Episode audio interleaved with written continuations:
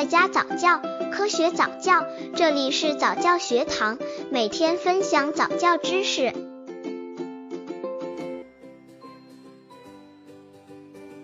五个月宝宝早教书籍选择，五个月宝宝早教书籍怎么去挑选？这是令许多家长都很头疼的问题。五个月宝宝早教书籍，这要看五个月宝宝的特点来定。五个月大的宝宝有一定的视觉能力和听觉能力，因此五个月宝宝早教书籍应该具有鲜明的颜色，但是颜色不能过于刺眼，最好能够结合宝宝的听觉感受。刚接触早教的父母可能缺乏这方面知识，可以到公众号早教学堂获取在家早教课程，让宝宝在家就能科学做早教。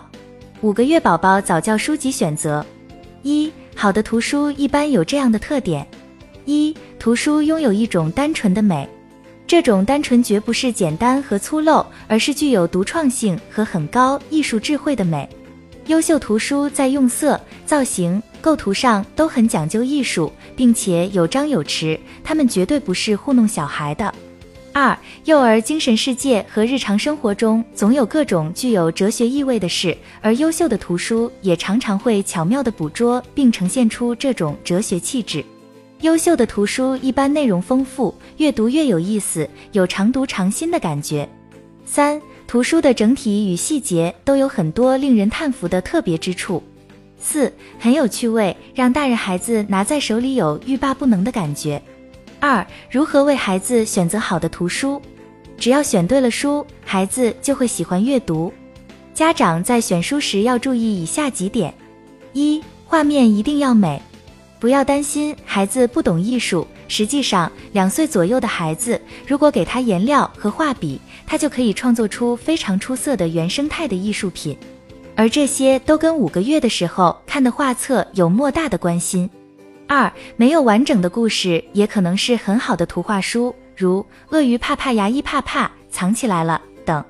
三文字多的和文字少的图书，孩子都可以从小读到大，关键在于读的方式。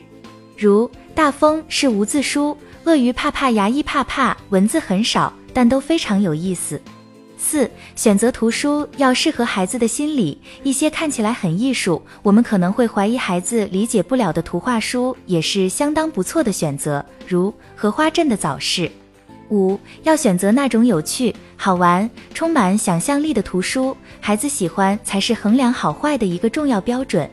比如《云朵面包》，大多数孩子都会觉得很有趣。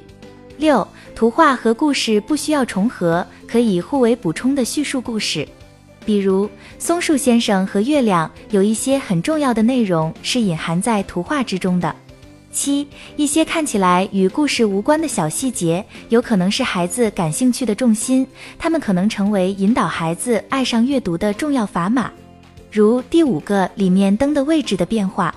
八、家长一定要选那种能打动自己的图画书。父母读书的激情和态度是影响孩子爱上阅读很重要的因素。